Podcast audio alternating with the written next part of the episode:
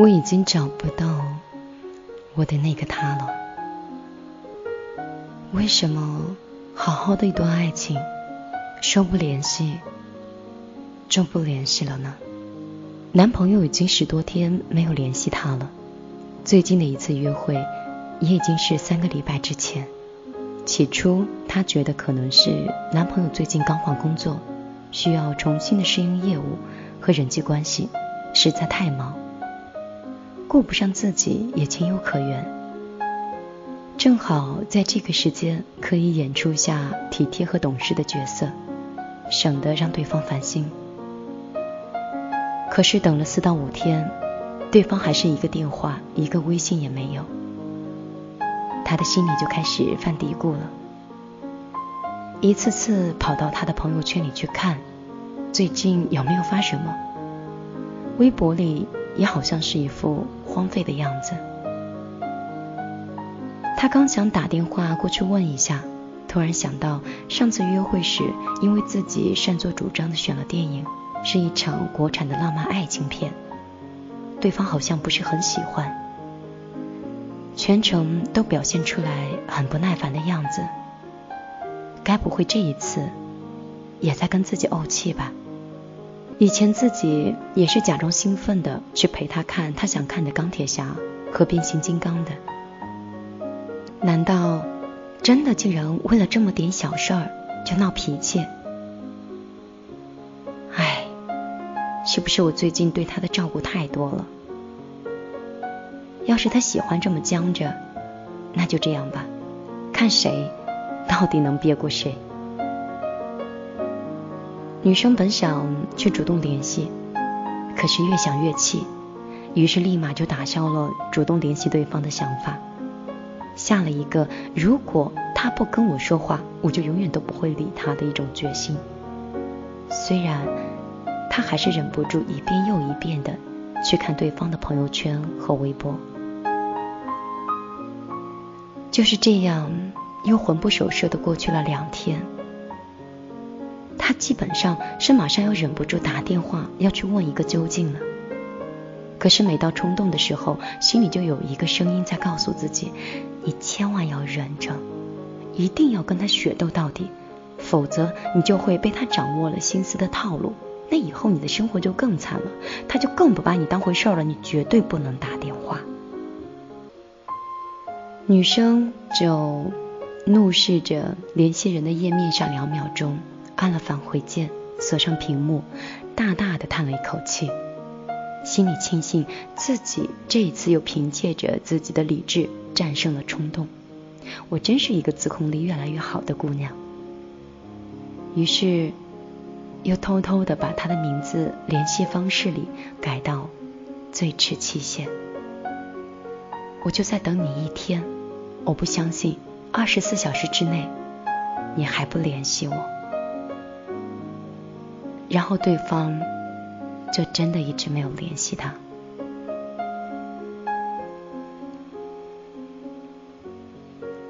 一直到失联的第九天，他的内心积聚着不安，终于突破了心里的防线。他慌慌张张的打通了那个号码，但是没有人接。他几乎听完了整首歌《棉花糖》的彩铃，他心想着。估计他是去开会了吧，手机调成了静音，或者根本就没有带在身边。于是他每隔一两分钟就再打一次，耳边响起的依旧是那首熟悉的不能再熟悉的旋律。而等他打到第七通电话的时候，彩铃很快就终止了。即刻就传来了冰冷刻板的“您所拨打的电话正在通话中”的提示音。他彻底慌了，再打一次依然是拒接。他又到微信上给对方留言，上来就是：“你这些天为什么不联系我？怎么不接我电话？”对方依旧没有回应，他不再打字，而是发一串一串的语音过去。说着说着，竟然不由自主的就急哭了。可是对方不为所动，一个字、一个表情符号都没有回，而且很快就跳出了一段灰白色的系统提示：某某好友已经开启了好友验证，您还不是他的好友，请发送好友验证请求。对方通过后才能聊天。她怎么也想不到。朝思暮想的男朋友竟然就这样把自己删了。她不知道男朋友新单位的地址，只听说是一家新成立的贸易公司。她跑到对方的出租屋，跟她合租的室友对她说：“男生已经搬出去一个多星期了，住到了公司的宿舍，没有人知道他确切的位置。”女孩红着眼眶跟室友道谢，轻轻的关上门。出来之后，泪水就刷刷的流出来。她泪眼朦胧的掏出来手机，打电话，对方依然是不接。无论打了多少遍，都是那句该死的“您所拨打的电话正在通话中”。他不得不承认的事实。就是，原来他把自己的手机号也拉黑了。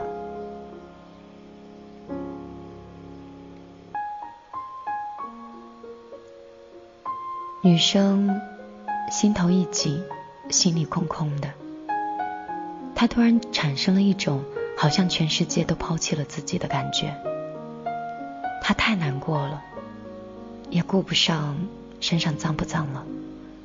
他的身体就靠着楼梯缓台的墙壁上，一点点的往下滑，然后就蹲在那里，小声的啜泣。之后，他用老爸的、同事的、闺蜜的所有人的手机，包括两处的公共电话，都打过电话给他。头两次对方接听，但是一听到是他的声音，立马就挂断了。后来，一看到是陌生的号码，他索性就直接拉成黑名单。女孩委屈极了，不知道自己到底犯错了什么，以至于她这么绝情的对待自己，连一句话都不愿意讲。第二天，他用公话打过去，男生终于还是接了电话。女孩告诉自己，千万不能哭。绝对不能哭，不要哭。可是，一听到他吐出那个字“喂”，他就什么也控制不了了。他哭的连话都说不完整，断断续续的问：“你在哪儿？到底怎么了？”电话的那头开始沉默。突然，对方。插嘴的打断了他，别哭了，你不觉得烦吗？你怎么就不明白呢？烦？怎么就不明白？他想追问他是不是喜欢了别人才会觉得自己烦，但是他听到他自言自语的说：“不说了，你不要再打了。”然后就把电话挂了。女生再打。就打不通了。她的这个男朋友就再也没有联系过她，彻底的从她的世界里消失了。她不知道故事为什么会发展成这个样子。即使是过了很久，她依然是想不通对方到底想让自己明白什么。她设想了很多种的可能。悲伤的、玩笑的、欲言又止的、言不由衷的。可是，由于始终没有从对方的口中得到确切的答案，他宁愿相信他是被非法传销组织控制了，怕拖累自己。他是想独自拼搏三两年，混出来样子再娶自己，也不愿意承认他有了别的人。他就是不爱我。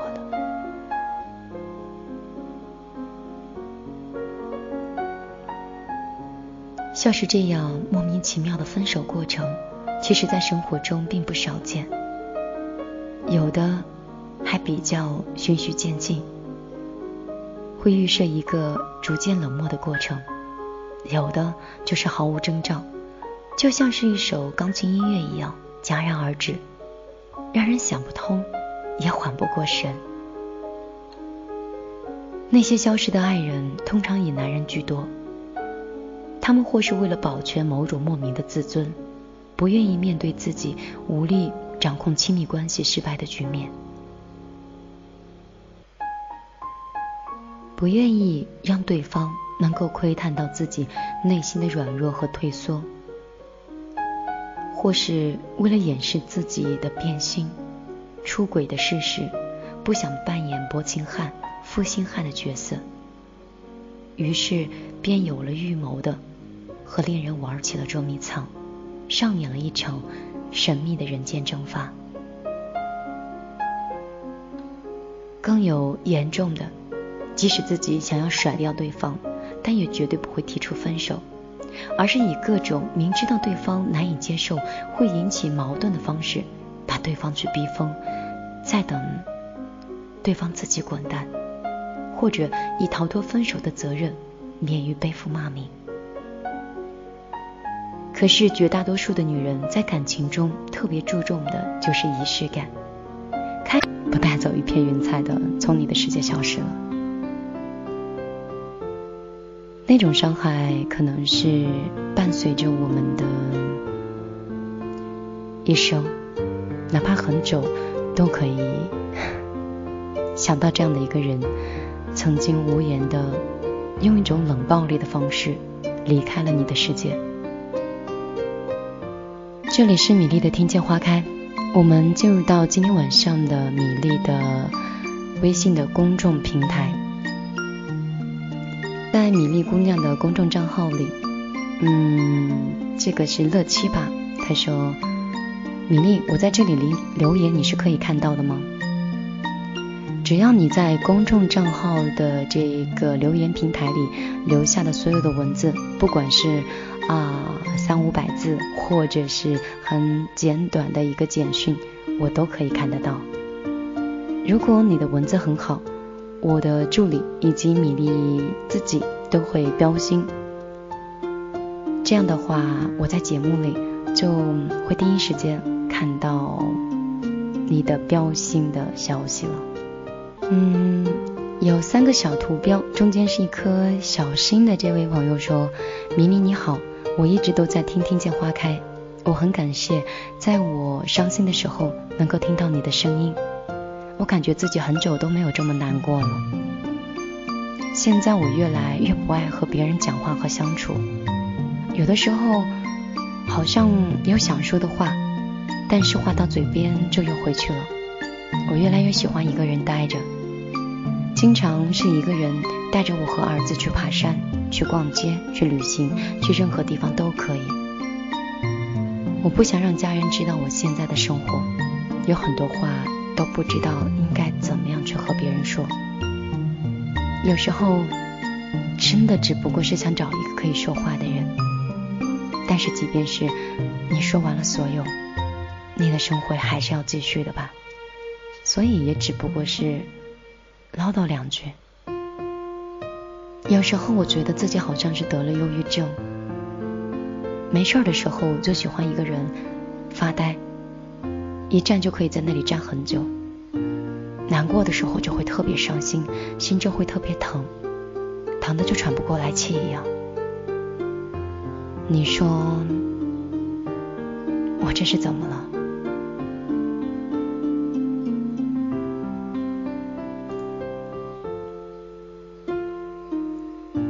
这位不知名字的小米料，嗯，在你身边发生的事情，应该不是工作上，也不是家庭上面的问题，应该是感情出了问题吧？为什么旅行不是你和你的他一起呢？为什么带儿子成为一个人的事情呢？这可能都是让你心疼，或者是。不愿意说话的事情吧。有时候我在处理一些事情和问题的时候找不到一个出口，然后自己也会很沉默，会在我们家的阳台上一坐，两三个小时就过去了。想一想自己在想什么，好像什么也没有想。那是因为遇到的事情、情绪和工作都找不到出口。那你是不是跟我一样，在你的感情上，你找不到了自己可以解决的办法呢？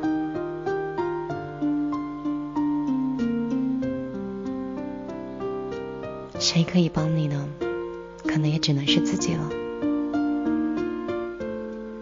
当你成年到十八岁之后，当你二十四岁之后结婚。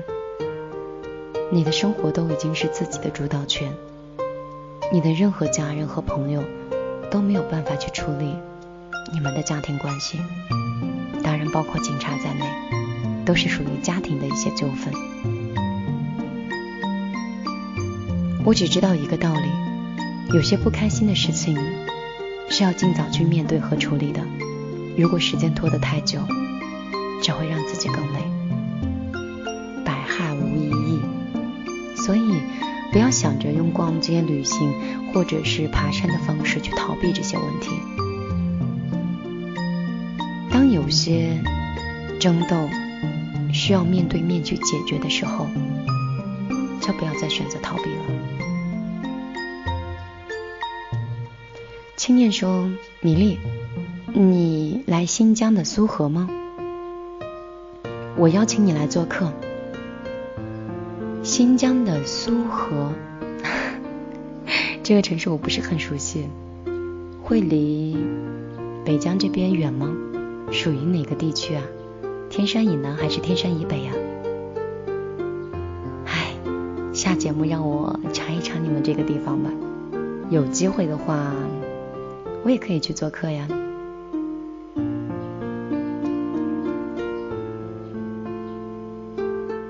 鸭蛋汤说：“米粒，我喜欢你两年了，每天晚上你的声音都会陪我入睡的。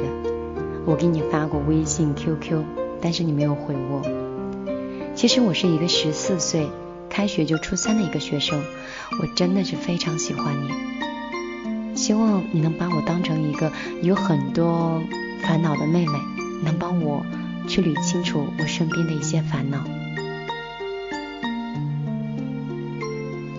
好啊，你有什么问题的话，你可以到公众账号，就像今天这样，把文字发给我，我就可以看到，也可以在节目里回复你。QQ 和微信里面的文字真的非常多，在这里呢，还是跟大家解释一下，因为米粒的微信每天都会被很多留言和文字所覆盖，每次我都会惯性的从最上面开始看，而不是从下面往下往上面去翻。但是，即便是翻上三五个小时，消息有的时候都不见得回复的完。等到把手机放下，再过两个小时，可能有更多的新消息进来，可能你就是没有缘分看到那些文字。但是我真的很努力的把大家的一些留言，或者是这个 QQ 和微信里面的一些心情，努力的看完并记录下来了。还是建议大家直接在米粒的公众账号里，就是此刻你听节目，以及你直接在你的微信里的这个右上角有个添加，在里面添加好友里找到公众账号，在公众账号里搜索米粒姑娘，米是大米的米，粒是茉莉花的粒，那加微认证的那个就是我了，因为我自己有在开公司。所以也有添加这个为了保护的这个名字哈，也就认证了。所以你们找到的这个认证的肯定是最安全的。嗯，张娜说：“米粒姐，我是你的小米粒儿。此刻我也在自己的家乡见到了很多很久不见的朋友，我感觉我们都好像有了很大的变化。”就是彼此之间的感情是没有变的，在一起有聊不完的话题，说不完的笑话，即使是天黑了也不想分开，感觉一直这样有多好。我真的好庆幸能拥有这样一群好伙伴。今天我很开心，可能是我工作太忙碌了，已经有很久没有把很多朋友聚在一起，然后嗯，每天都有聊不完的话，然后有说不完的事情。随着年龄的增长，我们很多在谈论的事情都是一些工作的发展，或者是包括感情的稳定。然后还有一些家庭的琐碎，就不像你们会比较简单，说一说衣服，然后聊一聊吃的，讲一些曾经共同的朋友，好也罢，歹也罢，总之产生了很多共鸣，有就像你说的有讲不完的笑话一样，就会一直的笑，能感觉到。希望你一直能这样保持下去，也希望你和你的小伙伴友谊地久天长。小龙虾说：“说不出来的孤单，只想说给米粒你听。我想要幸福很简单，钱我会挣，一切我都可以搞定。只是想累的时候有一个肩膀能够靠一靠，然后告诉我，你累了还有我呢。希望做噩梦的时候会有一个温暖的怀抱。这真的对我来说有点困难。”两个人的孤单比一个人更可怕。如果你找到了不是对的人，那对两个人来说都是相互彼此精神的一种消耗。如果累，就想办法让自己轻松。如果你的努力还是没有办法去驾驭两个人的关系的话，那不如先一个人好了。毕竟你是因为。一种简单的开心才在一起。如果最简单的东西都满足不了，那又何必强求呢？对了，今天不能和你聊太久，我要和我妈去规划一下科科托海的一些行程，还有还要和哥哥去对接一下下半年的工作的一个开展。哇能想象到下半年我要变成一个女超人，那 不知道到时候会不会影响到我们的节目？有时候你们会看到节目可能会分享一首音乐或者是一段文字，那确实是因为真的很忙，没有一个比较好的录制环境。就像是今天，我都已经做好心理准备，可能哥哥会推门进来，可能是妈妈会打开电视机，但是又能怎么样呢？我们就是在这样的一个生活里面去真实的展现，也希望不管我在哪里，在这样的一个路上会有多么嘈杂的一个录制的环境，但是陪你的人一直都是米粒。希望今天晚上你们能早点休息，不要熬夜，不要再玩手机，把无线网关掉。把这期节目下载下来，定时三十分钟。节目结束，你也可以甜甜的睡去了。只有晚上休息的好，第二天才有充分的精力去学习、去工作、去面对明天崭新的一天。好了，早点休息，晚安。